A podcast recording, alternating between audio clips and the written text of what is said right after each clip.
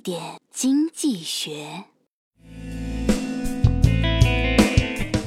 今天杰瑞被单位开除了，事情的起因是这样的：昨天领导发通知说，明早八点开会，带好你们吃饭的家伙在办公室集合。结果今天到办公室一看，哎，他懵了，同事们都带着笔记本电脑，他就拿了个碗。任何一个生存环境都存在信号，金融市场里的信号更是警示灯。市场信号可以包含竞争对手的任何行动，也可以是国家政策的方针和指引。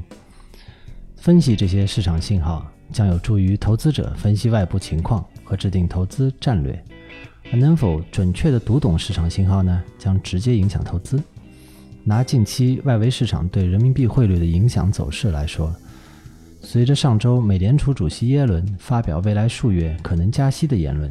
人民币汇率再度逼近六点七的心理底线，推动美元加息预期的升温，同时也带动了美元的升值，由此维持美元资产的吸引力。